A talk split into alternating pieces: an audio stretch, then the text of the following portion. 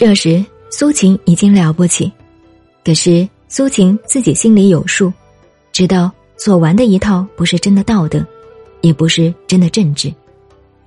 为了个人的功名富贵，把齐秦等国玩弄成这个样子。这个我们要注意。今天的基辛格内心是不是也是这样的动机？值得研究。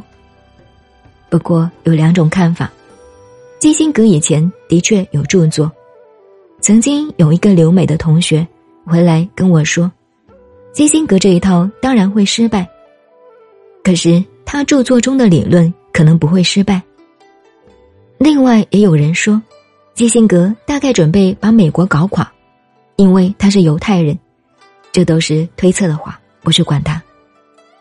话说回来，苏秦知道自己的西洋镜是要拆穿的，如果被拆穿就不得了，必须要制造出一个敌人来。他当时的敌人是秦国，不需要另外创造。可是又有谁能去秦国说动呢？来和自己计划对抗？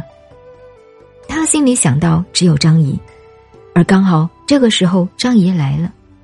于是我们上次讲到过的，苏秦就想办法刺激他。